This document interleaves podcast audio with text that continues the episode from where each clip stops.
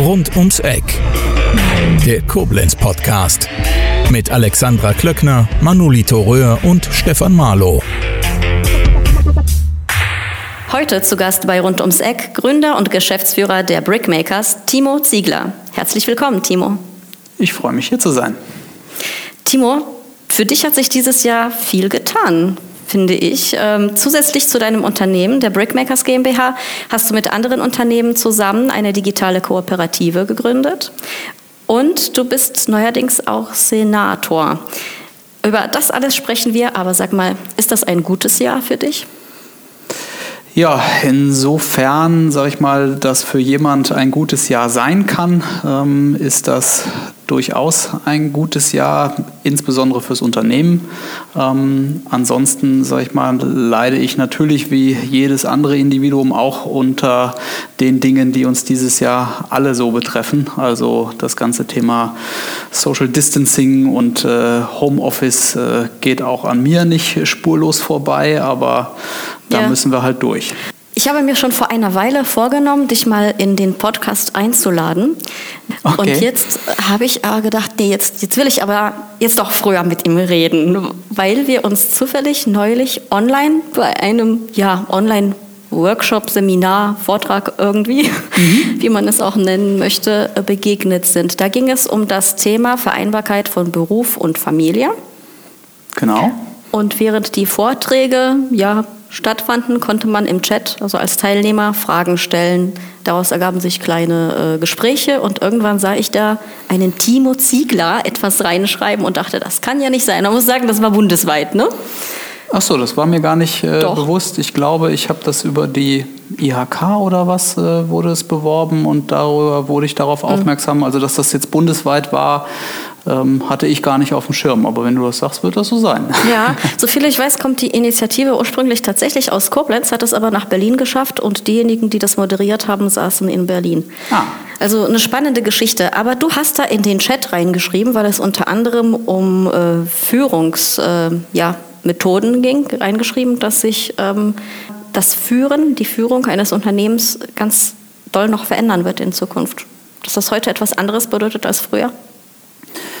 Ja, auf jeden Fall. Also ich sag mal, ähm, grundsätzlich äh, Thema dieses Workshops äh, war, glaube ich, oder Titel war äh, Führung in Teilzeit. Ja. Und mhm. ähm, äh, ja, auch bei uns, obwohl wir eine sehr junge und äh, moderne Organisation sind, äh, sehr viel auch, ähm, ja, ich sag mal, New Work Aspekte abdecken mit äh, wirklich agilem Arbeiten und äh, äh, crossfunktionalen Teams und solchen Sachen. Nichtsdestotrotz haben auch wir, Stand heute, noch eine sehr klassische äh, Führungs- nicht Führungskultur, sondern äh, Führungsstruktur eigentlich. Ne? Also mhm. das, äh, was man ja über viele Jahre halt ja kennengelernt hat, ist irgendwo, dass äh, Führungskräfte äh, gesamt verantwortlich sind für ein Team und äh, für alle Aspekte von äh, Personalthemen über Inhalte, Umsatz, Erfolg etc. Und ähm, das ist ein solches hierarchisches Führungsmuster, was wir bei Brickmakers Stand heute auch noch haben und äh, mhm. äh, was bisher für uns hervorragend funktioniert hat. Nichtsdestotrotz glaube ich, dass das nicht die Zukunft ist. Also das heißt, äh, trotzdem arbeiten wir daran zu gucken, wie können wir das verändern, wie können wir das äh, modernisieren, weil aus meiner Sicht äh, geht es zukünftig mehr um das Thema Verantwortung und mhm. äh, nicht zwingend um das, was wir bisher klassisch als Führung verstehen. Und Verantwortung kann halt ganz viele Dimensionen haben. Das kann im Thema Personal sein, das können aber auch inhaltliche Themen sein und äh, Methoden, äh, Kompetenzen etc. Und so hat Verantwortung ganz viele Dimensionen, die wir Stand heute immer versuchen, in einer Führungskraft zu bündeln. Mhm. Weshalb halt auch Führung häufig so wenig divers ist, ähm, weil wir immer diese äh, ja, Schnittmenge suchen, zu der sich dann doch mehr oder weniger ein recht eindimensionaler Typ Mensch hingezogen fühlt, sage ich ja, mal. Okay. Mhm. Und ähm, deshalb äh, war ich halt auch bei der Veranstaltung dabei, weil wir uns im Moment äh, damit stark auseinandersetzen. Und äh, mhm. so war ein Kollege von mir mit dabei, der jetzt zum 1.1. bei uns Führungskraft wird, der zum Beispiel das letzte halbe Jahr in Elternzeit war, also 100 Prozent Elternzeit und jetzt mhm. Mit einer Halbtagsstelle zurückkommt und trotzdem Führungskraft wird, weil wir auch sagen, wenn wir das nicht hinkriegen, wir wollen wollen wir dann äh, es schaffen, insgesamt auf dem Thema Führung diverser zu werden? Das ist aber eine große Herausforderung. Ne? Die, da stellt sich die Frage, ist das überhaupt machbar, in Teilzeit zu führen? Ich denke schon. Das ist halt äh, eine Frage von Prioritäten und äh, auch davon, wie man halt äh, Führung gestaltet. Ne? Also das ist genau das, was ich meinte. Wenn unsere gemeinsame unser gemeinsames Verständnis natürlich von Führung heißt, äh, dass die Führungskraft alleine für alles verantwortlich mhm. ist und alleine alles vorgibt, dann wird das nicht funktionieren. Aber wenn man das breiter aufstellt und auch äh, das Thema Verantwortung im Team in unterschiedlichsten Dimensionen stärkt, dann wird eine Führungskraft sukzessive mehr und mehr zu einem Coach. Und mhm. äh, wir alle wissen, ähm, je besser ein Team eingespielt ist, je erfahrener ein Team ist, äh, umso weniger Coaching braucht es eigentlich. Und äh, mhm. deshalb muss ja eigentlich das Ziel sein, der Führungskräfte, sich selber irgendwo äh, obsolet zu machen. Und ähm, mhm. dass das äh, natürlich eine besondere Herausforderung ist, dann als erster mit einer Teilzeitstelle das anzugehen, absolut. Aber ich glaube, wir können das hinbekommen. Damit wird man als Arbeitgeber, denke ich, auch attraktiver. Ja, das, äh, sage ich mal, ist äh, aber eher eine Konsequenz äh, als eine Motivation. Also mhm. das ist wirklich so, dass ich davon überzeugt bin, dass es Sinn macht, ähm, mhm. das zu tun, weil es halt uns dadurch Möglichkeiten gibt, ähm, Führungs- und Verantwortungsthemen auf die Leute aufzuteilen, die sich auch am meisten dafür begeistern für bestimmte Sachen. Also wir führen gerade parallel ähm, eine neue äh, Führungs- und Verantwortungsdimension ein. Ähm, die haben wir jetzt, äh, sie nennt sich Advisory Modell. Das heißt, es wird zukünftig äh, bei uns einzelne Personen geben, die für äh, gewisse Themen verantwortlich sind ähm, fürs ganze Unternehmen ähm, außerhalb der klassischen Führungsstruktur. Einfach weil sie das Thema interessieren und oder für das, sich für das Thema interessieren und deshalb dort auch Verantwortung übernehmen wollen. Und äh, da kann halt jeder mit den Themen, ähm, die sie oder er für relevant fürs Unternehmen hält, ähm, das bei uns äh, beim aktuellen Führungsteam pitchen und sagen, okay, ich würde gerne das Thema XY besetzen, dafür Verantwortung übernehmen und äh, dafür sehe ich auch das äh, XY, was wir an Ressourcen, äh, Manpower etc. brauchen mhm. und das würde ich gern dort äh, investieren und dann entscheiden wir das und ähm, ja, dann ist es wirklich so, dass darüber Führung verschiedenste Dimensionen erhält und nicht mehr nur die Leute in Führung gehen oder in Führungspositionen gehen, die sich äh, zutrauen oder äh, dazu berufen fühlen, so diese klassische, allumfassende Führungskraft zu sein. Mhm. Verstehe. Man muss ja irgendwie die Menschen auch ähm, kriegen oder ihnen eine Chance geben, die im Unternehmen sind. Ich glaube, dass, dass viele Arbeitgeber auch äh, ihre, ihr Team teilweise unterschätzen oder bestimmte Teammitglieder. Es gibt ja die extrovertierten Menschen, die ohnehin in den Vordergrund drängen oder ja, die das irgendwie brauchen. Und es gibt aber auch gerade in der Softwarebranche, in der Softwareentwicklung, diejenigen, die ich liebevoll als Nerds bezeichne, weil ich das mhm. positiv finde, die oft, wenn man das so klischeehaft sagen möchte, ähm, eher mal introvertiert sind und gar nicht so sehr im Mittelpunkt stehen wollen, aber vielleicht gerade für bestimmte solche Dinge besser wären als so ein Extrovertierter. Die muss man ja auch irgendwie vielleicht kriegen und ihnen diese Chance geben, oder?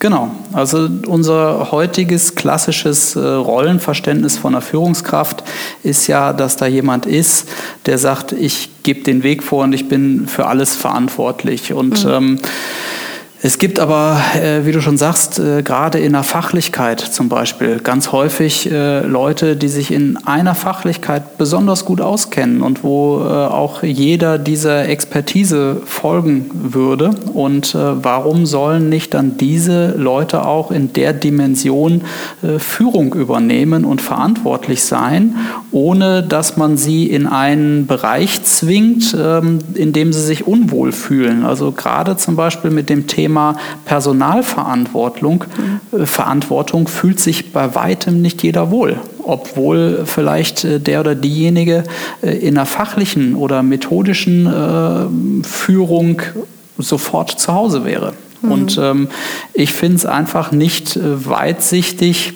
das eine immer zwangsläufig mit dem anderen zu verbinden. Mhm.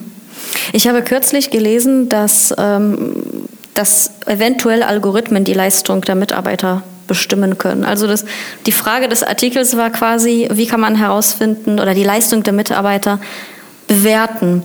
Sollen das die Kollegen machen oder vielleicht doch ein Algorithmus? Was denkst du, wenn du sowas hörst? Oh. Überhaupt Leistungsbewertung? Ähm,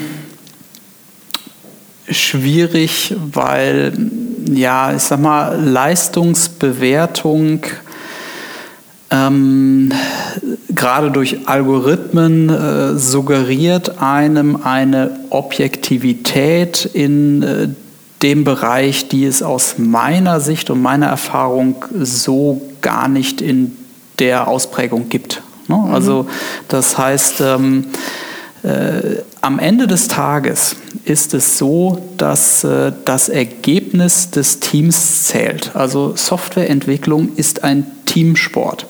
Und ähm, es bringt gar nichts, dort äh, individuelle Leistungen zu bewerten und zu sagen, okay, das hier ist jetzt unser Topscorer und äh, der hat so und so viele Tore in dem Spiel gemacht, ne? ähm, mhm. äh, wenn das Team trotzdem verliert.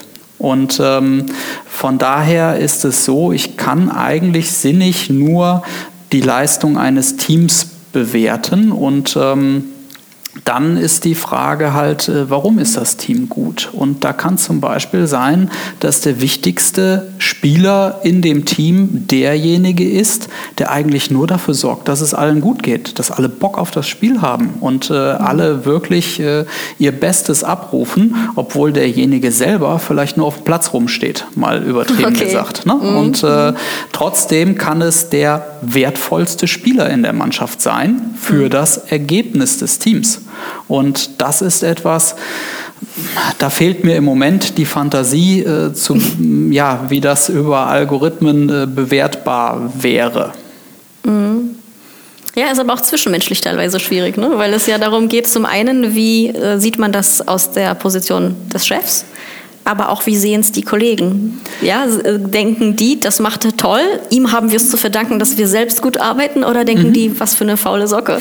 so, das ist eine Frage der Absolut. Also das äh, ist halt immer ein Thema, ähm, ja, dass äh, die äh, Funktionalität des Teams ähm, sehr, sehr wichtig ist. Und ähm, das ist gerade bei dem agilen Arbeiten zum Beispiel eine Aufgabe, äh, für die es ja extra auch dann eine Spielerposition äh, gibt, ne? die des mhm. Scrum Masters, äh, der genau darauf schaut, auch wie das Team miteinander agiert und mhm. Äh, um das dann auch entsprechend zu steuern und äh, zu lenken.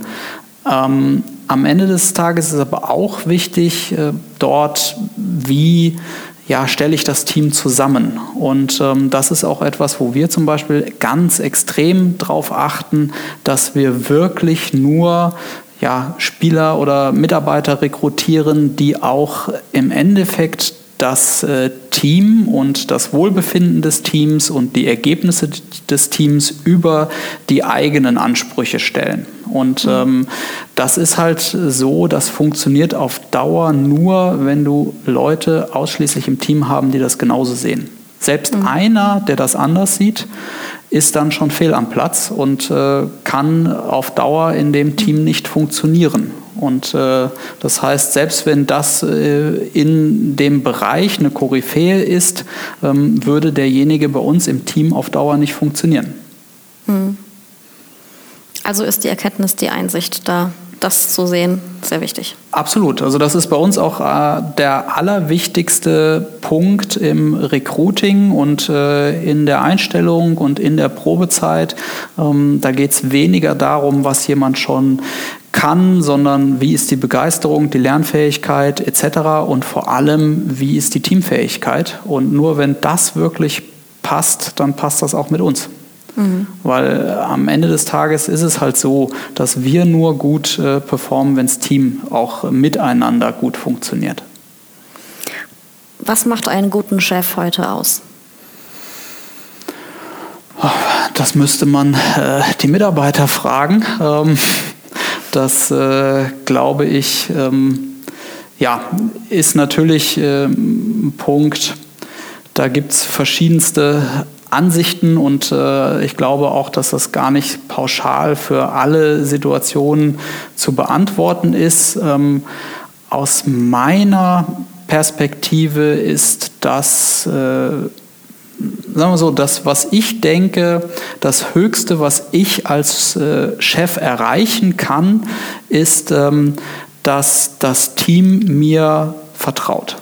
Mhm. Und äh, dass das Team der Meinung ist, ähm, dass es dem, was ich ja, an Impulsen gebe und äh, auch dem, was ich schlussendlich hier und dort manchmal entscheide, mhm. ähm, dass es dem vertraut und auch gerne äh, dem folgt, beziehungsweise gerne den Weg mitgeht. Und mhm. ähm, ja, das ist das zumindest, was ich versuche und ähm, nachdem ich auch dann äh, meine Entscheidungen optimiere.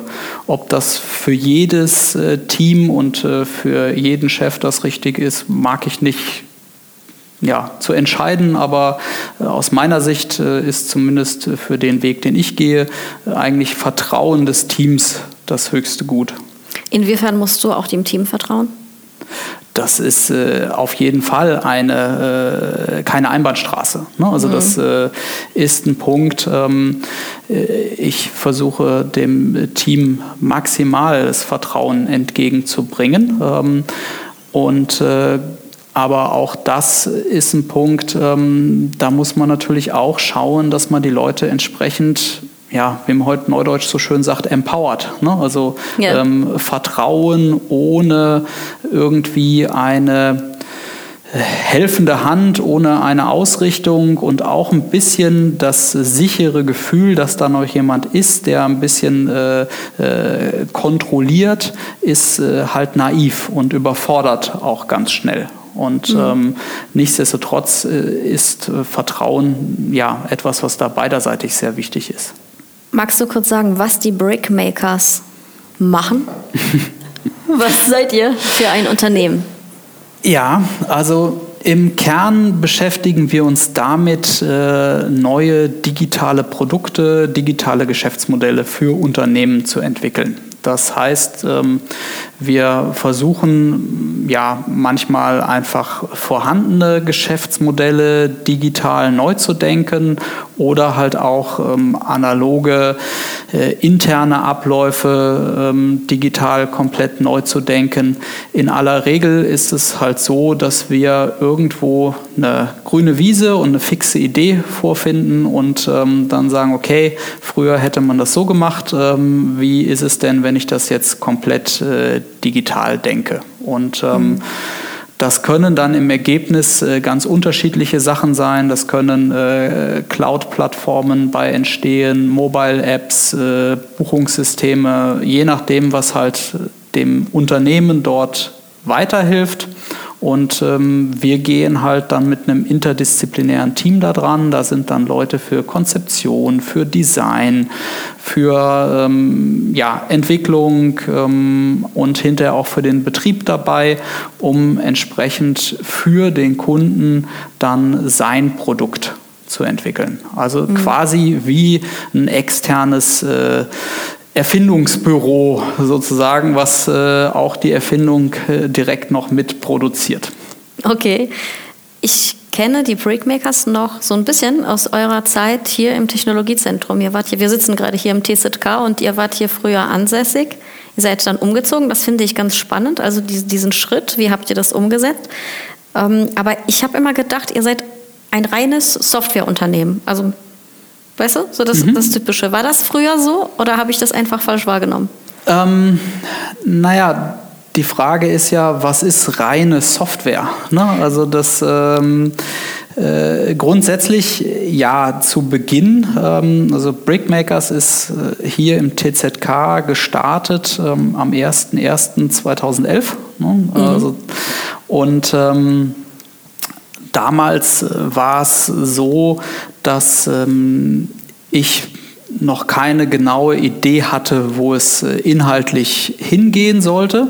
Ähm, ich wusste, sag ich mal, da ich ja auch schon ein paar Jahre selbstständig bin, was ich nicht mehr will. Und ähm, das war zum Beispiel äh, dysfunktionale Teams und mhm. Software, die so ist, dass Leute, die zwar kaufen, aber Anwender damit nicht arbeiten wollen. Und ähm, von daher ja, hat sich das dann auch äh, im Laufe der Zeit so entwickelt. Also wir haben äh, in den ersten Jahren für verschiedene andere als äh, quasi Subunternehmer gearbeitet und äh, so ziemlich alles gemacht, äh, wo wir helfen konnten mhm. und dann immer mehr uns eigentlich in diesem Bereich entwickelt. Ähm, und heute ist unsere Spezialisierung eigentlich da, wo es komplexe Anforderungen gibt, äh, wo wirklich äh, Qualität eine ganz ausgesprochene Rolle spielt. Da haben wir sehr viel in Qualitätsmanagement, Szenarien und Prozesse investiert und äh, wo vor allem halt auch Teamarbeit über einen längeren Zeitraum gefragt ist. Das heißt, mhm. die Aufgaben, die wir heute übernehmen, sind in aller Regel größer und komplizierter oder ja häufig auch Dinge, wo Projekte irgendwo feststecken oder äh, ja, der Karren im Graben steckt und wir dann gucken müssen, wie man das wieder in die Spur bringt. Wie war dein Werdegang? Du hast gesagt, du fangen wir mal anders an. Bist du überhaupt ein echter Schengel? Nein. Nein. Oha, wo kommst du her? ich ähm, bin gebürtiger Weller, also quasi Westerwälder, ja. ähm, in Neuwied geboren, ähm, ja, auf dem Plattenland äh, aufgewachsen, so in der nicht im ganz tiefen Westerwald, aber hier so in dem äh, Eck äh, Waldbreitbach, Neustadt, Wied, äh, Horhausen, da mhm. so äh, ja, in der Pampa, in einem ganz kleinen Ort. und äh, bin dann ja, ich glaube ursprünglich äh, oder andersrum, bin dann zur Bundeswehr nach Koblenz gekommen, dann zum Studium hier geblieben und ja. Was hast du studiert? Ich habe hier an der ähm, Uni Informatik studiert, allerdings äh, nicht zu Ende. Ähm, ich musste mich dann irgendwann entscheiden, ob ich ja, weiter arbeite oder weiter studiere. Aber ich habe hier in der, an der Uni angefangen, ich, äh, 98, damals noch hier in den Übergangshörsälen, alte Panzergarage und ich so. Ich bin auch mit umgezogen. Ja. Vom Oberwert hier hin. Genau. Ich habe 99 angefangen. Ja, genau. Okay. Und äh, als ich, ich habe noch äh, Mathe-Vorlesungen und sowas äh, drüben auf dem Oberwert mhm. gehabt und dann halt äh, Informatik hier in der alten Panzergarage. Ah, okay. Ähm, die es äh, jetzt gar nicht mehr gibt. Keine Ahnung, welches Gebäude da jetzt steht, aber auf jeden Fall sah der Campus damals noch ein bisschen anders aus. Ich, wir sind erst rumgezogen, äh, umgezogen hierhin als Geisteswissenschaftler, ähm, als die Uni stand durften aber deshalb sehr lange in den alten Gebäuden auf dem Oberwert sitzen, wo wirklich die Decke hätte ja. jederzeit runterfallen können. Herrlich. Ja. Ja, und äh, du hast also schon während des Studiums gearbeitet und dir schon ein bisschen was aufgebaut unternehmerisch? Ja, also ich habe ähm, noch zur Schulzeit äh, mein erstes Gewerbe gegründet und äh, damals, äh, heute würde man sagen, als äh, Freelancer gearbeitet. Also mhm. Ich habe damals schon Software entwickelt für andere Softwarefirmen als ja, Freelancer und ähm, dann auch während der Bundeswehrzeit und habe dann halt hier angefangen zu studieren mhm. und ähm, bin dann, ich glaube 99, ähm, in eine Firma eingestiegen oder erstmal andersrum. Erstmal bin ich äh, selber als Gründer ins alte Technologiezentrum eingezogen, damals mhm. Maria Trost. Ja ähm, dort ja, mit meiner eigenen kleinen äh, Softwarefirma, ähm, die ich glaube in ihrer besten Zeit äh, vier Mitarbeiter hatte, alles Kommilitonen, die dann als Werkstudenten bei mir gearbeitet haben.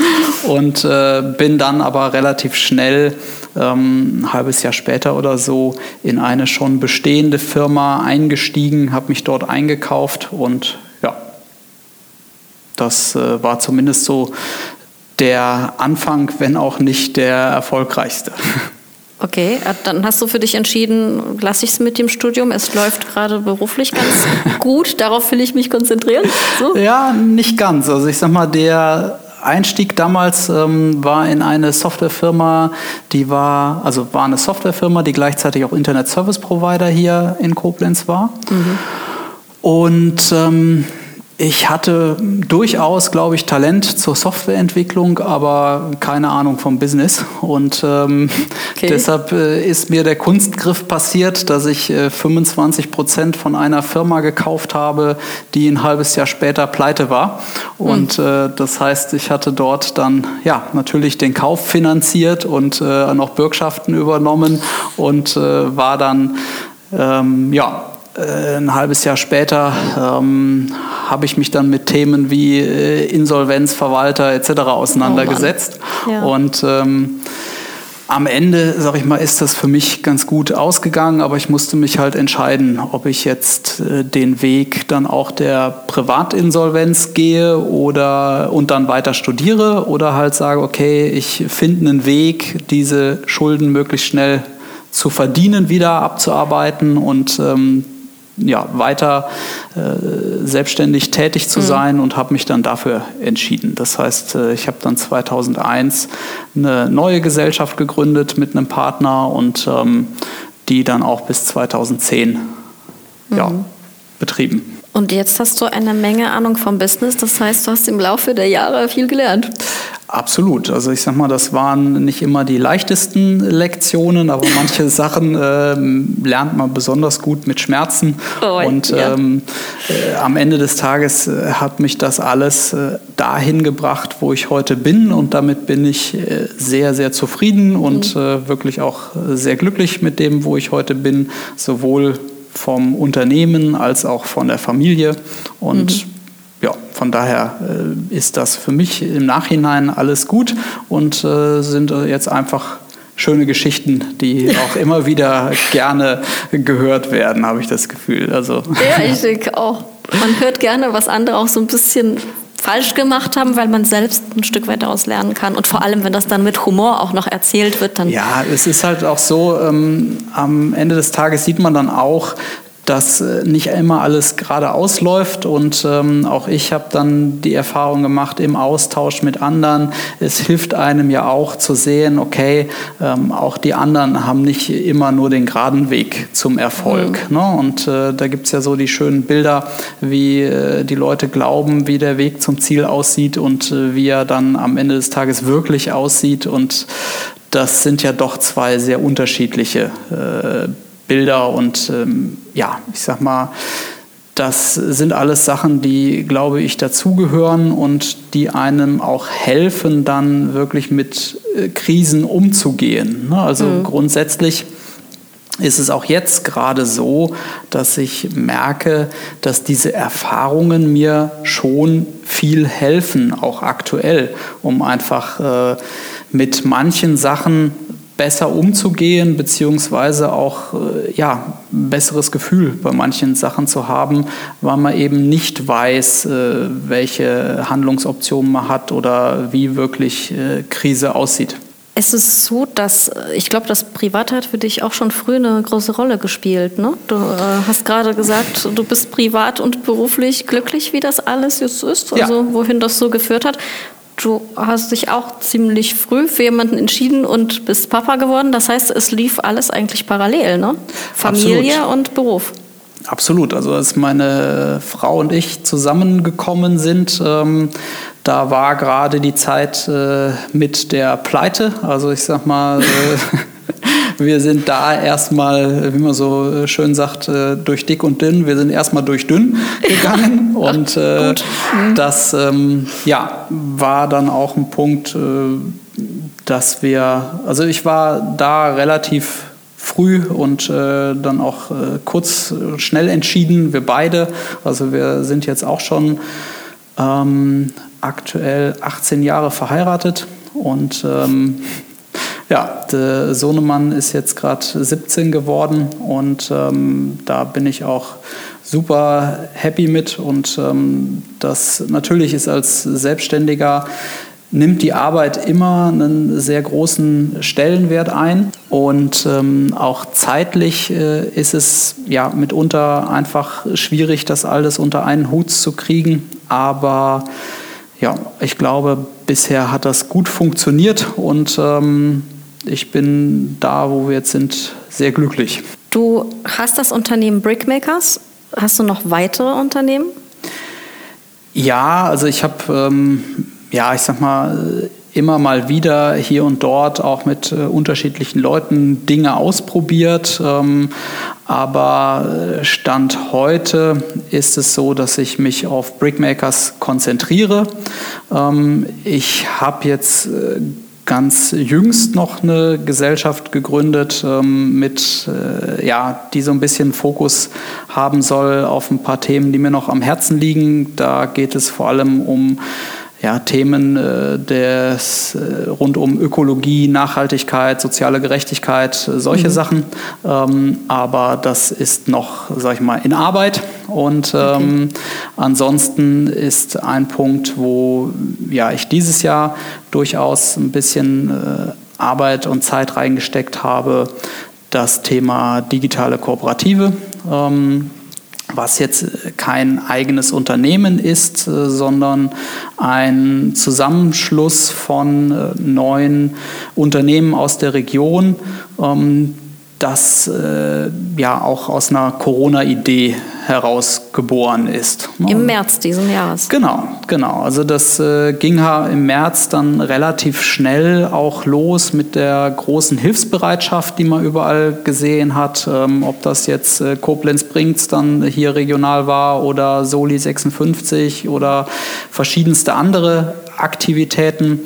Und ähm, ja, meine Überlegung damals war halt, ähm, dass äh, es vielerlei Hilfsangebote gab, sowohl für Privat als auch für Firmen.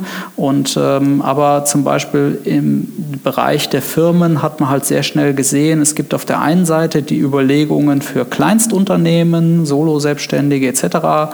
Wie, sage ich mal, erfolgreich die Programme jetzt waren, sei mal dahingestellt hier und dort. Aber auf jeden Fall gab es da einiges an ähm, Und auf der anderen Seite für große etablierte Unternehmen, das heißt äh, Kredite bis zu äh, Staatsbeteiligung bei einer Lufthansa oder sowas. Mhm. Und ähm, im Mittelstand war es halt häufig so, dass es da ein bisschen dünner war und man hat gleichzeitig halt auch viel gesehen, dass äh, Unternehmen, die in der Digitalisierung äh, voraus waren, doch deutlich widerstandsfähiger waren als äh, welche, die das vielleicht in den letzten Jahren ein bisschen verschlafen haben, weil es ihnen vielleicht hier und da zu gut ging. Und ähm, da kam dann halt die Überlegung, okay, wir können natürlich äh, auf der einen Seite uns äh, damit beschäftigen, ähm, Menschen, die jetzt gerade Risikogruppe sind, mit Einkäufen zu versorgen, aber das kann im Zweifelsfalle jeder. Und äh, auf der anderen Seite haben wir hier in der Region viel Kompetenz zum Thema Digitalisierung mhm. und äh, können damit vielleicht gerade diesen äh, mittleren Unternehmen jetzt ähm, ja, mit dieser Kompetenz und einer Art Lotsendienst helfen, nicht gerade jetzt noch das Falsche zu tun. Ne? Weil man hat auch festgestellt, dass dann viel Aktionismus äh, entstanden ist und ähm, ja, auf, je, auf einmal jeder versucht hat, irgendwie, keine Ahnung, einen Online-Shop oder sonst was aus dem Boden zu stampfen, wo man halt sagt, äh, es gibt nicht für jeden die richtige Antwort. Und mhm. äh, jetzt, sage ich mal, in das Falsche investieren kann so der letzte Sargnagel sein. Und ähm, da war dann die Idee, dort ähm, Unternehmen aus der Region zusammenzubringen und zu sagen, okay, wir äh, Unternehmen haben verschiedenste Aspekte der Digitalisierung, mit denen wir uns auskennen und können so einen relativ guten und äh, firmenunabhängigen Blick bieten und damit auch eine sehr unabhängige Erstberatung. Mhm. Jetzt ist ja nicht jedes Unternehmen, das äh, sich im Bereich Digitalisierung äh, spezialisiert hat oder Unternehmensberatung in, dieser, in diesem Bereich Teil eurer Kooperative. Das ist wahrscheinlich dann ähm, ja nicht jeder äh, so begeistert gewesen, oder? Ähm, sagen wir mal so, ist äh, jeder, der ähm, ja, mit dem ich gesprochen habe, ähm, war dabei. Also wir haben jetzt, ähm, ja, ich sag mal, das ist natürlich immer eine Frage des persönlichen Netzwerks. Ähm, ich hatte äh, diese Idee und wollte schauen, dass man da relativ fix was auf die Beine stellt. Deshalb habe ich halt äh, ja, Leute angesprochen, die ich kannte und mhm. äh, die haben wieder den einen oder anderen angesprochen und so haben sich diese Teilnehmer der Kooperative, wie sie heute ist, zusammengefunden mhm. und ähm, aber das ist in dem Sinne ja kein geschlossener Verein oder sonst was. Also wir äh, haben auch hier und dort dann festgestellt, dass wir zum Beispiel ja, Empfehlungen ähm, dann abgeben in Richtung von anderen Unternehmen, die dann helfen bei der Umsetzung, die vielleicht nicht Teil der Kooperative sind. Äh, aber grundsätzlich sind wir da auch äh, offen für eine Zusammenarbeit mit anderen. Mhm. Ähm, für mich war halt wichtig, dass äh, die Leute, die jetzt dort sichtbar mitmachen, sich dann auch committen zu helfen, weil wir haben uns wirklich auch alle committed, dort entsprechend ähm, Manpower reinzugeben, um auch diese Hilfe anbieten zu können. Mhm. Ähm, und äh, dafür braucht es halt schon ein gewisses Commitment und auch diese Hilfe können wir nur dann anbieten, wenn es bekannt ist. Das heißt, wir haben dafür auch äh, eine Plakatkampagne gemacht, Online-Marketing geschaltet etc. Das heißt, da haben auch alle Beteiligten eigenes Geld investiert, ähm, um dort ja, das bekannt zu machen. Und ähm, das Commitment muss halt auch erstmal eingegangen werden. Also das ist kein, sag ich mal, geschlossener Verein, aber mhm. es braucht halt schon ein gewisses, äh, ja, einen gewissen Einsatz. Mhm. Hast du den Eindruck, dass Corona tatsächlich ähm, sehr viel gepusht hat und viele Unternehmen, die vorher so ein bisschen geschlafen oder die, die, das Thema Digitalisierung für sich unterschätzt haben, plötzlich aufgewacht sind und äh, gesagt haben, so jetzt, das wollen wir aber, wir wollen, dass uns jemand weiterhilft. Wir, ich, ich kenne das ja so, wir wollen was und wir wissen nicht, was wir brauchen, helfen Sie uns. Ja, also das ist ja genau ähm, bei der Kooperative der Grundgedanke gewesen, ne, dass äh, wir gesagt haben, okay, äh, viele äh, sehen, ja, wäre gut, wenn wir was tun, aber wir haben keine Ahnung was. Und äh, dann wäre es ja doof, äh, wenn die sich äh, jetzt an XY wenden, wo jemand vielleicht nur Online-Shops macht und die aber mit einem Shop gar nichts anfangen können. Mhm. Und deshalb war halt die Idee mit der Kooperative, dass wir in dem Verbund erstmal schauen, wem hilft denn was wirklich weiter und dass man dann halt äh, dort äh, ja weiter guckt, ähm, äh, dass die mit der entsprechenden äh, Spezialisierung dann dort auch tatsächlich weiterhelfen können. Ähm, auf der anderen Seite, ja, also auch wir bei Brickmakers haben im letzten halben Jahr sehr viele Gespräche geführt, viele Workshops gemacht etc. Also der Bedarf ist da und es äh, ist auch die Erkenntnis da. Ähm, man muss aber auch sehen, dass aktuell natürlich die Investitionszurückhaltung schon auch ein Stück weit spürbar ist. Also der mhm. letzte Schritt, der Mut, wirklich zu sagen, ich gehe jetzt los und investiere, ähm, der ist natürlich ein Stück weit eingeschränkt, äh, weil sich auch die Situation in so kurzer Zeit immer mal wieder verändert. Beziehungsweise ich könnte mir auch vorstellen, dass einige doch gehofft haben, dass es schon für den Winter sich wieder erledigt hat und mhm. ähm, ja, dann äh, jetzt doch feststellen, hm, das begleitet uns länger, als wir das gehofft hatten. Ja, es gibt Branchen, die schnell reagieren konnten und bei denen es sogar trotz Corona-Krise vielleicht besser lief als vorher. Ich habe das teilweise von einigen Winzern erzählt bekommen, mhm. die durch ihre digitalen Weinproben wirklich, weil sie einen Online-Shop auch zusätzlich haben, natürlich, das ist ja die Voraussetzung. Mhm. Super, äh, also das, ist, Geschäft läuft super, ja? ja. Zumindest im und nach dem ersten Lockdown. Wie das jetzt ist, weiß ich aktuell nicht. Aber die sind dann schon mal irgendwo in trockenen Tüchern, also zumindest digital unterwegs. Ja. Und man kann bei ihnen einkaufen. Ja. Es gibt aber auch andere Branchen, da hat sich früher nicht so viel getan und es ist vielleicht eine zu große Lücke entstanden, um jetzt ganz schnell äh, was tun zu können. Ne? Ja, also grundsätzlich ist das Thema Digitalisierung äh, ein sehr strategisches. Ne? Also wenn wir von Digitalisierung reden, dann meinen wir damit nicht, äh, dass wir auf einmal alle Laptops haben und äh, Zoom-Konferenzen machen können. Mhm. Ähm, das ist ja, sag ich mal, ein Stück weit dann äh, mobilisiert vielleicht, aber das ist nicht äh, dieser äh, Aspekt der strategischen Digitalisierung. Deshalb muss man natürlich immer schauen, gerade so bei mittleren und großen Unternehmen äh, sind das Dinge, die dann auch eine gewisse Zeit brauchen und auch ähm, einfach eine gewisse Ernsthaftigkeit und einen Horizont, in dem man sich transformiert. Der Punkt ist nämlich, ähm, Digitalisierung geht in den allermeisten Fällen auch ähm, mit der Veränderung von Arbeitsweisen, Arbeitskulturen etc. einher. Und ähm, es ist halt nur dann auch äh, wirklich erfolgsversprechend, wenn man die Menschen mitnimmt, ähm, gerade im Unternehmen. Mhm. Es bringt nichts, wenn ich äh, plötzlich alle Prozesse umstelle, alles digital mache und dabei meine ganze Belegschaft abhänge. Ähm, das ist ein Transformationsprozess, auf dem ich alle mitnehmen muss. Und nur wenn ich das tue, kann ich am Ende auch erfolgreich sein. Und ähm, das ist einfach eine Geschichte, die passiert nicht von heute auf morgen. Ne? Ja, das, das klingt jetzt nicht nach dem großen Trost, ne? wenn man ein Unternehmen in Not wäre und man würde das hören, dann würde man denken, ja, dann kann ich es komplett vergessen. Also wie soll ich jetzt, was soll ich jetzt tun? Ne?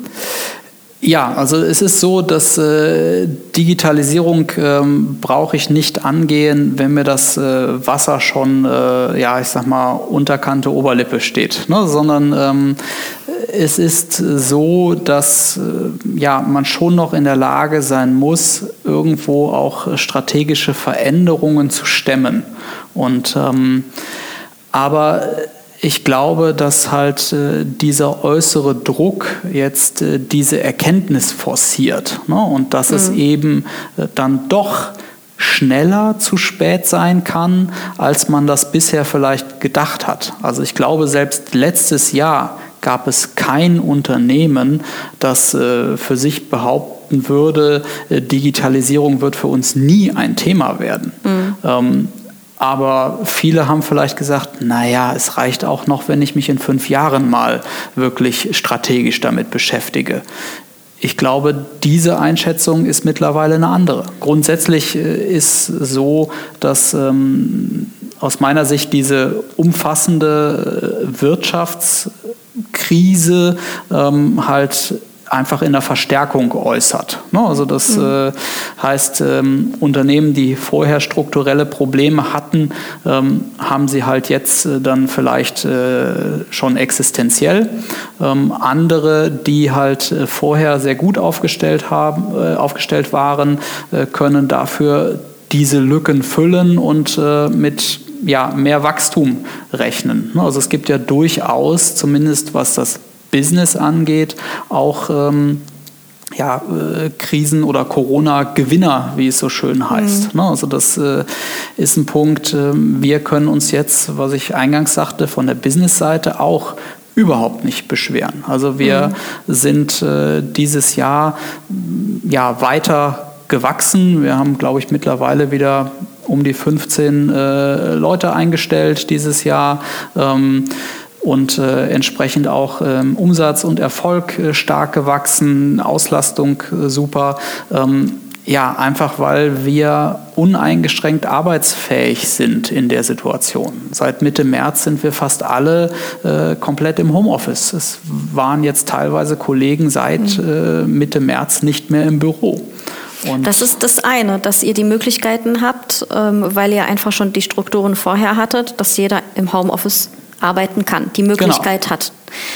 Aber es gibt ja noch die andere Seite, die Kunden müssen immer noch, also die Nachfrage muss ja auch vorhanden sein. Genau. Es gibt ja auch Unternehmen, die eigentlich super aufgestellt sind, auch digital, sehr modern und auch vom, von der ähm, Arbeitskultur super zusammenarbeiten, aber trotzdem jetzt zunehmend aufgeschmissen sind, weil sie einfach in einem Bereich äh, tätig sind, der durch Corona jetzt extrem angegriffen ist, die komplett umdenken müssen. Denken wir an alles, was irgendwie mit Print zusammenhängt. Ja? Genau. Oder auch halt, äh, ich sag mal, ich habe äh, vor kurzem einen Unternehmer kennengelernt, der mit seinem Softwarehaus in der Eventbranche äh, tätig ist. Oh, Oder ja. halt, äh, mhm. ich habe einen befreundeten Unternehmer, der eine Consulting-Firma hat mit 250 Mitarbeitern, von denen äh, zwei Drittel im Automobilbereich unterwegs waren. Ähm, da haben hochqualifizierte Digitalisierungsexperten ähm, ab Mitte März äh, Kurzarbeit gemacht. Ne? Also äh, 0 Prozent. Die waren einfach dann äh, ausgenockt, weil halt die Automobilisten gesagt haben, hier ist erstmal Schicht. Alle raus, Tore, Türen zu. Und ähm, das ist ein Punkt, da gehört auch äh, ein Stück weit äh, ja, Glück einfach dazu. Ne? Also wir hatten an der Stelle das Glück, dass wir eine Kundenklientel haben, ähm, die dort gut aufgestellt waren. Also wir haben äh, da dann hinterher festgestellt, dass fast alle unsere Kunden ähm, ja, systemrelevant waren. War uns äh, vorher so, also mit dem Begriff, äh, außer ja. in unserem äh, Datenschutzaudit, ähm, da ist der Begriff schon mal gefallen. Mhm. Und, äh, aber sonst hatte ich mich noch nie damit auseinandergesetzt. Und auf einmal äh, haben wir festgestellt, oh, unsere Kunden waren alle systemrelevant, also bei denen lief alles weiter. Mhm. Das war einfach Glück an der Stelle. Ne? Das heißt, äh, dort kam für uns das äh, Glück äh, auf der Kundenseite plus die Fähigkeit des äh, verteilten Arbeitens auf unserer Infrastrukturseite mhm. einfach zusammen und hat uns in eine super Situation gebracht. Aber äh, ja, das ist halt das, weshalb ich sage, ja, an der Stelle bin ich äh, super happy, wie wir heute da stehen, mhm. aber auch äh, durchaus ähm, ja, sehr demütig, weil ich sage, das kann ich mir jetzt nicht äh, uneingeschränkt umhängen als mhm. äh, ein Erfolg, den ich wirklich ähm, ja, äh, herbeigeführt, erzwungen hätte, weil halt diese Komponente dieses glücklichen Umstands auf der Kundenseite eine wesentliche Rolle spielt. Mhm. Und wenn die Sache anders aussieht, bei denjenigen, die müssen dann quasi eine komplett neue Idee, auf eine neue Idee kommen. Genau. Das, Und das äh, muss ja auch erstmal ja. Auch die neuen Ideen haben halt dann wieder das äh, Problem, dass du erst wieder Vertrauen wecken musst, ähm, dass äh, du darauf angewiesen bist, dass jemand gegenüber dann sagt, ja, ich gebe in dieser Situation dann auch wirklich Geld aus für diese neue Idee mhm. etc. Ne, also das äh, ist halt etwas, das ist nicht einfach, aber es ist natürlich für ja alle, die flexibel sind, die kreativ sind, die schnell sind, ähm, auch eine Möglichkeit, sich dort zu positionieren. Mhm. Du bist in den Senat berufen worden, Senat ähm, Wirtschaft. Deutschland. Mhm. Wie kam es dazu? Ähm, ja, so genau kann ich dir das gar nicht sagen. ich äh, kannte den Senat der Wirtschaft vorher nicht. Okay, ich gebe zu, ich auch nicht. ähm, ja, ich habe da so ein, äh, also mittlerweile weiß ich, wie es funktioniert. Ähm, Dann erzähl aber, mal. genau. Es ist äh, so, der Senat der Wirtschaft ist eine Organisation, die sich ähm, ja, aus der Wirtschaft gegründet hat nach der Finanzkrise. Und zwar ist es so, dass es äh, verschiedene, äh, ja, ich sag mal, Leute in führenden Positionen in der Wirtschaft und äh, teilweise auch in der Politik gab, die ähm, nach der Finanzkrise irgendwie erkannt haben, dass diese ähm, diese Maxime des, äh, sag ich mal, Kapitalismus, was wir auch äh, heute häufig als Turbokapitalismus bezeichnen, nicht der Weisheit letzter Schluss sein kann und äh, dass halt ähm, bei vielen äh, Wirtschaftslobbyverbänden immer äh, Richtung Politik, äh, dass so argumentiert wird, dass das sozusagen äh, der Wille der Wirtschaft ist und dass nur so auch ähm, unsere freie äh, liberale Marktwirtschaft gedeihen kann. Ähm, es gibt aber ganz, ganz viele Unternehmer und äh, Menschen in der Wirtschaft, äh, die das ein bisschen differenzierter sehen und äh, durchaus sagen, dass Themen wie Nachhaltigkeit, äh, Ökologie, soziale Gerechtigkeit ähm, etwas sind, was äh, wahnsinnig äh, viel positive Auswirkungen auch auf Wirtschaft hat und äh, zum Beispiel solche Stilblüten wie die Finanzkrise durch einfach maßlose äh, Spekulationen auch äh, ja, diesen Sachen entgegenwirken kann. Und äh, so haben sich dort Leute zusammengefunden, diesen Senat der Wirtschaft gegründet und ähm, möchten mit diesem, äh, ich sag mal, mit dieser Organisation eine Stimme aus der Wirtschaft in die Politik äh, tragen, die halt äh, ja dem äh, die ökosoziale Marktwirtschaft äh, wirklich hochhält und propagiert. Und ähm, in Deutschland ist es so, dass der Senat äh, begrenzt ist in der Anzahl der Mitglieder. Das heißt, es gibt maximale, so, maximal so viele Senatorinnen und Senatoren, wie es Bundestagsabgeordnete gibt. Also mhm. aktuell, ich glaube, 709 ähm, und ähm, in den Senat der Wirtschaft äh, kann man mh, ja nach Vorschlag berufen werden. Das heißt, mhm. äh, es ist so, dass in der Regel dann halt jemand, äh, eine Senatorin oder ein Senator sagt, hey, das ist jemand, äh, wo ich denke, dass äh, diejenige oder derjenige ähm, sich auch diesen äh, Maximen verpflichtet fühlt und dort auch eine Stimme in diesem Sinne für das Thema sein kann. Und deshalb schlage ich die Person vor vor. Und ähm, dann wird dort halt, werden Gespräche geführt und ähm, ja, dann wird seitens des Senats entschieden, ob man denjenigen berufen wollen würde und äh, äh der oder die eingeladen entscheidet, ob man dort mitmachen möchte. Mhm. Und ähm, ja, dann kommt es halt gegebenenfalls zu einer Berufung und ähm, ich hatte mir, wie gesagt, da vorher auch nie Gedanken zugemacht, weil die Organisation mir gar nicht bekannt war. Mhm. Aber ja, das sind halt äh, Themen, die mich äh, absolut umtreiben und ähm, von daher hat das für mich sehr gut gepasst und insbesondere auch die Möglichkeit, sich dort wieder auszutauschen mit äh, anderen Personen, anderen äh, Unternehmern, Vorständen etc., die äh, ähnlich geprägt sind, um dann zu schauen, ähm, was kann man da auch gemeinsam tun und äh, wo kann man auch gemeinsam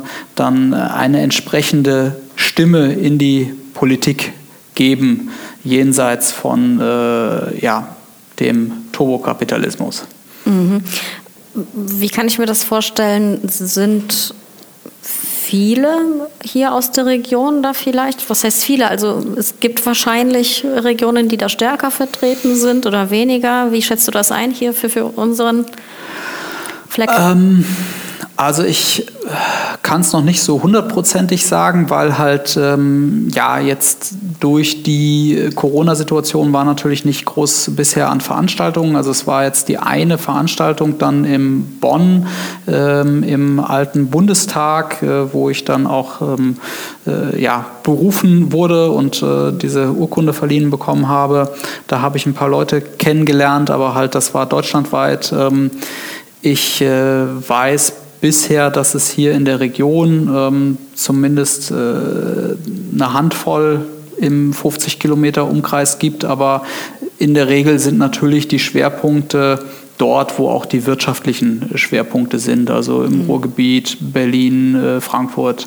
Und ähm, ich äh, habe dort, würde ich sagen, bisher von den ähm, 680, 690 aktuell aktiven Senatorinnen und Senatoren, ähm, ich würde sagen 30, 40 bisher kennenlernen dürfen.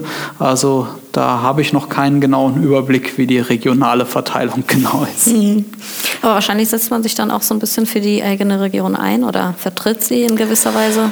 Ja, ich sag mal, hier ist äh, die ähm, Interessenlage eher überregional. Also mhm. es gibt äh, zum Beispiel dann im Senat verschiedene Kommissionen, ähm, äh, Kommission äh, Mobilität, äh, Bildung und äh, verschiedene andere Arbeitskreise, die dann an äh, Ideen und Positionen für ähm, ja, eine Ausgestaltung äh, dieser Themen arbeiten, um die dann wieder mit äh, verschiedenen äh, Abgeordneten oder auch verschiedenen Leuten aus den Parteien zu diskutieren, um einfach diese Aspekte ähm, im Sinne dieses, äh, ja, dieses ökosozialen Grundgedankens auch in die Politik zu tragen, um auch dort Position zu beziehen, mhm. zu sagen, okay, das sind nicht äh, nur, ich sag mal, ja, Sozialverbände oder sowas, äh, die in eine solche Richtung gehen wollen, sondern es gibt äh, durchaus auch eine starke Stimme aus der Wirtschaft, die der Meinung ist, äh, dass wir zum Beispiel ähm, das Thema äh, Ökologie äh, für unsere alle Zukunft irgendwo ins Zentrum rücken müssen. Mhm. Ähm, einfach auch aus der wirtschaftlichen Überzeugung heraus, dass äh, alles andere für uns äh, auf Dauer noch deutlich teurer wird, als dem Jetzt nachzugehen. Mhm. Ich habe kürzlich eine ähm, ja, Podiumsdiskussion zu, zum Thema Ökologie ähm, moderiert. Und diejenigen, die daran teilgenommen haben, sowohl auf der Bühne als auch im Publikum, die ähm, waren alle sehr stark der Meinung, das ist auch nachvollziehbar, dass das eben eine viel zu geringe Rolle spielt und zu wenig nach außen getragen wird oder in Richtung Politik, dass man sich da einfach gar nicht großartig durchsetzen kann. Ja? Man bekommt eigentlich, zumindest wenn man das jetzt doch regionaler betrachtet, eher ausweichende Antworten von den Politikern. Und insofern ist es schon interessant zu hören, dass ähm, ja trotzdem so einige aus der Gegend noch ein bisschen weiter oben ähm, in diesem Sinne agieren möchten und sich einsetzen möchten. Absolut. Also ich bin äh, zum Beispiel auch ähm, der Meinung, äh, man muss sich ähm, mit einem Thema ja, ökologischer Fußabdruck äh, wirklich äh, nachhaltig befassen, ähm, weil wir halt so indirekt ganz viel Fehlverhalten subventionieren. Also zum Beispiel äh, allein über den Umstand, dass wir uns äh, auf keinen ja, wirklich angemessenen äh, Preis äh, für eine Tonne CO2 einigen können, ähm, ist es halt so, dass wir klimaschädliches äh, Verhalten äh, subventionieren. Äh, wenn ich alleine jetzt mal Richtung äh, Ernährung schaue, klar, das ist ein äh, heiß diskutiertes Thema, aber ähm, allein der Punkt, jeder äh, mosert über Massentierhaltung und äh, die ökologischen Folgen. Ähm, wenn ich aber wirklich mal äh, die echten Kosten einrechnen würde, also auch das, was wir als Gesellschaft äh, für die Spätfolgen zahlen aufgrund des ökologischen Fußabdruckes, wenn ich das wirklich in einem CO2-Preis äh, in ein Produkt Fleisch einpreisen würde, dann äh, hätten wir direkt eine ganz andere Diskussion und wären auch einer Lösung viel näher. Aber wenn ich Senat Wirtschaft höre und zugleich Ökologie, dann ist die Verbindung von dem Wort, also Wirtschaft und, dem, und natürlich dem, was dahinter steckt, ähm, und Ökologie sehr spannend, weil ich denke, es ist wichtig, ja, dass wir etwas für unsere Umwelt tun, ganz klar. Und gleichzeitig müssen wir aber auch wirtschaftlich denken, denn es soll ja weiterhin Arbeitsplätze geben. Wir wollen ja nicht wirtschaftlich zugrunde gehen. Also das ist ja, du merkst der Gegenpol, genau. ja. Ähm, manches ist ja vielleicht auch mh, mm, nicht richtig oder ja, ähm, wenn, wenn man sich das so vorstellt, weil man dann letztendlich nicht so vielen Menschen helfen würde, sondern sie sogar noch mehr, äh, ihnen noch mehr schaden würde. Das heißt, auf der einen Seite der wirtschaftliche Gedanke, mhm. der unternehmerische, ähm, ja, denn die Wirtschaft muss auch leben. Und genau das ist der Punkt, ähm, der beim Senat im Zentrum steht, die Überzeugung, dass Wirtschaft und äh, ökologischer und äh, sozialer Fußabdruck kein Widerspruch sind. No? Es ist immer eine Frage, auf welche Zeitachse betrachte ich denn Wirtschaft? Ähm, schaue ich auf Quartalsergebnisse, also äh, schaue ich darauf, wie sich mein Aktienkurs im äh, nächsten Quartal ähm, entwickelt und äh, manage ich äh, meinen eigenen persönlichen Bonus äh, in Richtung dieses Aktienkurses äh, für das nächste Quartal? Oder schaue ich im Sinne eines auch nachhaltigen Wirtschaftens darauf, wie mein Unternehmen in 10, 15 Jahren dastehen kann. Und äh, da ist auf einmal dann der Punkt, wenn ich diese Zeitachse betrachte, ähm, bin ich sehr viel wahrscheinlicher dann erfolgreich, wenn ich auch dieses nachhaltige Denken forciere, weil wenn ich in äh, 10, 15 Jahren, ähm, ja, Gott weiß was an zum Beispiel Versicherungen bezahlen muss, weil ich ständig äh, Hochwasser habe aufgrund von äh, Klimaspätfolgen, ähm, dann ist das ein unmittelbarer ähm, Eingriff und äh, ein unmittelbarer Schaden fürs wirtschaftliche Denken. Deshalb ist aus unserer Überzeugung das Thema Wirtschaft und äh, Ökologie kein Widerspruch, sondern es ist einfach eine Frage dessen, wie weit in die Zukunft will ich denn gucken. Mhm. Jetzt ist äh, die deutsche Wirtschaft nicht nur separat zu betrachten, sondern auch in globalen Zusammenhängen. Ne? Das heißt also, auch diese Entwicklungen äh, muss man mit mit betrachten und berücksichtigen. Ne? Absolut. Also das ist zum Beispiel ein Positionspapier, was äh, der Senat ähm, ja vor einiger Zeit äh, produziert hat, was dann auch ähm, in die Politik Einfluss genommen hat, ist der sogenannte Marshallplan für Afrika. Ähm, mhm.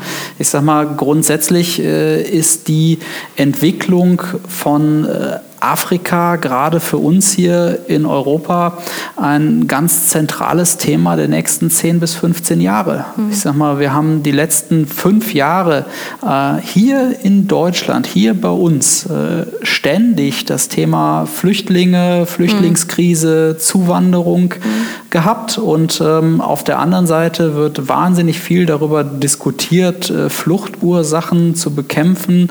Aber wenn man es mal äh, sich genau anschaut, dann ist das ja ein Zusammenspiel von wirklich Wirtschaftsförderung vor Ort, ähm, ja, von äh, natürlich Entwicklungshilfemaßnahmen, aber noch viel mehr eigentlich äh, von der Frage, ähm, wie können wir zum Beispiel in Afrika sinnvoll investieren, ähm, um dort den Menschen eine Perspektive zu geben, eine Entwicklung äh, zu schaffen auf dem Kontinent, weil grundsätzlich die nächste Dekade eigentlich ähm, der Entwicklung findet, äh, ja, da finden die größten Umbrüche sicherlich auf dem afrikanischen Kontinent statt. Und das wird mhm. einen wahnsinnigen Einfluss auf uns in Europa und auch mhm. in Deutschland haben.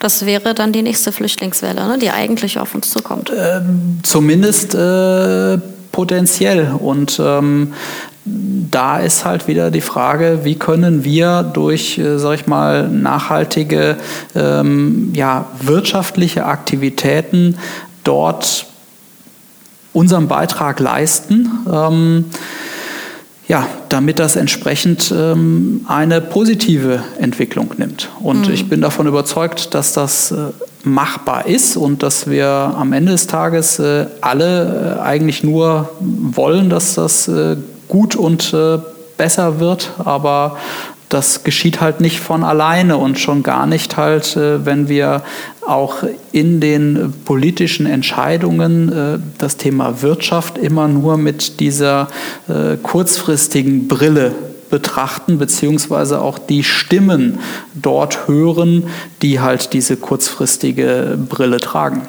Hm. Wenn wir jetzt zurück zu unserer Region kommen, weil wir ja rund ums Eck sind. Ja. Dann ähm, engagierst du dich aber auch hier. Also das ist, du, du machst ja jetzt so viele irgendwie Sachen und gerade dieses Jahr ist immer mehr hinzugekommen. Ein anderes Stichwort ist Region 56 plus. Bald geht's los. Ich schaue gerade auf die Uhr. Heute Abend wird der Award, werden die Awards ähm, ja, verteilt. Verliehen, Verliehen genau, genau. Danke. Verliehen. Ähm, da sitzt du in der Jury, richtig? Ja, also wir als Brickmakers sind äh, Mitglied in der Region 56 plus mhm. und ähm, das ist auch ein Punkt, ähm, ja, der für uns eigentlich keine Frage war. Also ähm, ich äh, habe die R56 äh, selber äh, kennengelernt auf einem Event von der DBK und zwar äh, war ich dort äh, oben in dem äh, Raum für die Veranstaltung und da standen diese großen Buchstaben rum, die du äh, vielleicht schon mal irgendwo ja, gesehen ja, ja. hast. Habe ich, genau. hab ich beim HR-Camp wiederum äh, zum ersten Mal. Aber ja. ja. Genau, und äh, mir sagte das vorher gar nichts. Und äh, mhm. da habe ich diese großen Buchstaben gesehen und habe gesagt, Mensch, ist ja eine super Überlegung eigentlich, eine super Initiative. Und ähm, ja, dann haben wir uns, äh, habe ich da Kontakt aufgenommen und äh, war dann auch sehr schnell überzeugt, dass das für uns sinnig ist, sich dort zu beteiligen, weil wir wirklich äh, überzeugte, äh, ja, wir sind wirklich sehr, sehr überzeugt hier vom Standort. Also wir mhm. haben hier einen ganz tollen Mix aus äh, Infrastruktur, aus äh, Lebensqualität, aus Lebenshaltungskosten und ähm, leben hier in einer wahnsinnig attraktiven Region, in der mhm. viele andere Urlaub machen. Also ja. äh, von daher ja, sind wir bei uns eigentlich alle echt überzeugt und ähm, das glaube ich dir aufs Wort, weil ihr ja auch hier geblieben seid. Ihr seid ja ein Beispiel oder das Beispiel für mich ähm, für ein Startup, das im TZK gewachsen und dann ausgezogen ist und ihr seid tatsächlich Koblenz erhalten geblieben, habt jetzt in der Innenstadt ähm, genau. ja, eure Räumlichkeiten. Genau, also das ist äh, zum einen natürlich ähm, auch wieder ein rein pragmatischer ähm, Entschluss. Grundsätzlich können wir äh, für Kunden theoretisch weltweit tätig sein. Mhm. Ähm, wir müssen dahin, wo die Leute sind, äh, mit denen wir arbeiten wollen. Und ähm, mhm. da ist es einfach so, dass äh, Koblenz ein toller Standort ist. Durch die Uni hier ja. haben wir viele ja. Talente. Entschuldige, wenn ich ja. da jetzt, sonst vergesse ich Das sagst du ein gutes Stichwort, denn das mit der Uni, das, das steht gerade in der. 4, ne? Das ist unglaublich, dass wir da wahrscheinlich die tollen Informatiker verlieren. Also es wäre für uns wirklich äh, eine, sag ich mal, ja, eine Standortkatastrophe ähm, aus unserer Sicht. Ähm Muss man vielleicht erklären, ne? die Uni Koblenz ist ja mit Uni äh, Landau zusammen und das wird sich ab 2023 ändern. Ich hatte äh, den äh, Vizepräsidenten der Uni schon in einer Podcast-Folge und da klang das alles noch eher optimistisch. Ja, ja, die Informatik bleibt und natürlich und und jetzt äh, hat sich der Dekan äh, für diesen Fachbereich verabschiedet. Ja, ich finde es natürlich äh, schade, ähm, dass dort er jetzt sich verabschiedet hat ähm, und diesen, sag ich mal, Kampf für den Standort äh, dadurch mhm. nicht so antritt. Auf der anderen Seite ist halt auch die Frage, ähm, die Begründung des Rücktrittes war ja etwas, ähm, das wäre uns Außenstehenden sonst so gar nicht so bewusst äh, gewesen. Ne? Also am Ende des Tages ähm, ist es ja so, dass ähm, der Standort so eigentlich erstmal erhalten bleibt. Ähm, es aber so kleine interne Änderungen bezüglich der Professuren gibt. Und ähm, das heißt, ähm, dass dort, ich sag mal, ich will jetzt da nichts Falsches sagen, aber es ist so, dass, sage ich mal, Forschung wird äh, zurückgefahren und rein Lehre ähm, dann weiter betrieben und ähm, dadurch verliert halt äh, so ein, äh, sag ich mal, naturwissenschaftlicher äh, Zweig einfach wahnsinnig viel an Attraktivität. Also Absolut. Äh, es wird dadurch sozusagen von einer echten Universität äh, mehr oder weniger zu einer äh, Hochschule, zu einer Schule herabgestuft. Mhm. Und ähm, gerade für uns äh, Außenstehende wäre das vielleicht ohne den Rücktritt äh, gar nicht so sichtbar sonst gewesen, was da gerade passiert. Ähm, von daher war es vielleicht notwendig, um irgendwie diesen Aufschrei auch zu provozieren. Und für uns äh, und ich glaube auch für viele andere hier in der Region äh, wäre es eine absolute Katastrophe, weil wir mhm. halt wirklich von dem Zuwachs hier von der Uni auch äh, leben. Ne? Also ja. wir könnten hier heute nicht in der Form existieren, wenn es die Uni nicht gäbe. Mhm. Und ähm, insbesondere halt den Fachbereich Informatik. Ja, das merkt man hier im TZK sehr stark, weil einfach viele Werkstudenten hier hinkommen. Das ist gut für diejenigen, weil sie hier praktische Erfahrungen auch sammeln können. Ja. Das fördert auch die Gründerszene, denn einige kommen dadurch auf den Geschmack, selbst zu gründen. Auch das brauchen wir in Deutschland. Also in vielerlei Hinsicht ist das unfassbar wichtig für die Region. Und wenn man bedenkt, was viele auch nicht wissen, die Uni hat in diesem Bereich zahlreiche Auszeichnungen erhalten, weil es da zum Beispiel den Roboter Lisa gibt, der entwickelt wurde und sogar in Australien war und, und ja, also wirklich viel Anerkennung äh, ja. bekommen hat. Und das alles aufzugeben, zu verlieren, ist, ist einfach furchtbar. Aber Auch. weißt du, ich habe so viele Gespräche mit Leuten geführt und habe gesagt, wir müssen etwas tun, wir müssen uns engagieren. Aber und ich, ich kenne viele Unternehmen, das weißt du, die noch vielleicht jung sind und auch wollen, ja, wir müssen etwas tun, aber diejenigen können gar nichts tun. Es müssen die Großen sein. Es, es müssen, es muss die IHK, die HWK oder IT Stadt Koblenz e.V., ja, da sind ja auch große Unternehmen drin. Diejenigen, man, man muss aufs Land zugehen, also nach Mainz, Richtung mhm. Mainz gehen, weil es um Finanzen der Uni geht. Die Ressourcen müssen vorhanden sein, damit man eben die entsprechenden Dozenten finanziert und das alles. Und das geht nicht über die Uni. Das geht nur, wenn die Wirtschaft Druck in Mainz macht. Ja, also ich glaube auch, dass es hier ja eines äh, gemeinschaftlichen äh, Vorgehens bedarf und ich sehe es auch so, äh, am Ende des Tages braucht das natürlich dann in Mainz auch entsprechendes Gewicht und mhm. ähm, das äh, hieße, dass wir hier zumindest die wesentlichen großen Arbeitgeber auch äh, zusammenbekommen müssten, die dann halt wirklich mit einer zentralen Stimme auch dort aufschlagen und äh, gucken, ähm, was ja. wir in dem Thema ja, wirklich erreichen können. Und ähm, ja, also ich sehe uns dort auch äh, als nicht schwer genug, um in den Ring zu Aber steigen. Ihr, auch, ihr habt auch direkt darauf reagiert, wie einige Absolut. andere kleine auch durch in Social Media, durch den, den Hashtag äh, ja. und, und, und durch viele Bilder. Absolut, äh, wobei es mir halt natürlich lieber wäre, es gäbe eine zentrale Initiative, ähm, der man sich anschließen könnte, die mhm. auch äh, mehr Gewicht hat als ein bisschen äh, Grundrauschen in Social Media. Ich sag mal, das genau. weißt du auch, ähm, wenn es dort manchmal reicht so eine Social Media Initiative, aber das sind dann eher allgemeine Themen, mhm. Ähm, die dort eine Rolle spielen. Solche speziellen Themen wie jetzt hier so ein ganz spezielles äh, Wirtschaftsthema, da ist Social Media einfach nicht geeignet, um den äh, notwendigen Druck aufzubauen. Du machst also, wie man, wie alle jetzt auch hören können, sehr viele Sachen und da frage ich mich, Mensch, wie nimmst du dir den Ausgleich dazu? Ja, ich sag mal, mein Ausgleich äh, ist vor allem meine Familie.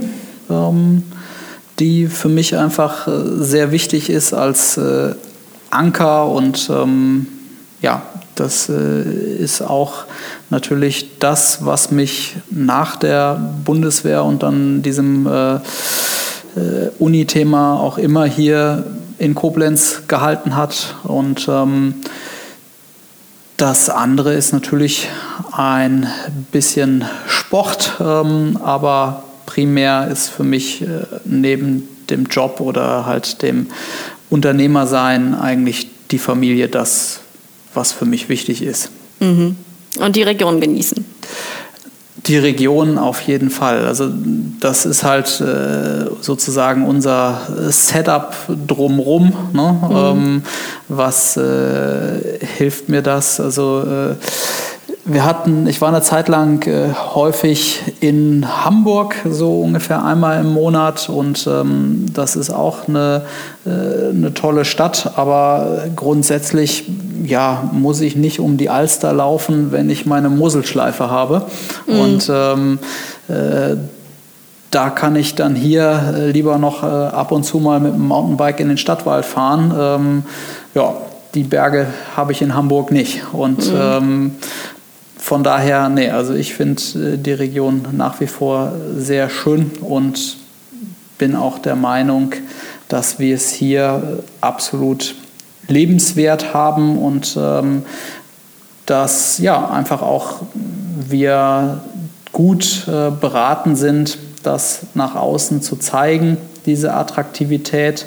Und ähm, deshalb hoffe ich auch, dass wir dort auch mit dem äh, Thema Regionalmarketing und R56 Plus noch ein bisschen mehr Sichtbarkeit überregional erreichen, ähm, weil das ist ja auch die Motivation am Ende des Tages dahinter, um auch von außen Talente in die Region zu kriegen, indem mhm. man einfach diese Attraktivität auch nach außen sichtbar macht, weil ja, ich sag mal, äh, in 200 Kilometer Entfernung ist äh, das vielleicht noch ähm, mehr oder weniger ein Geheimtipp.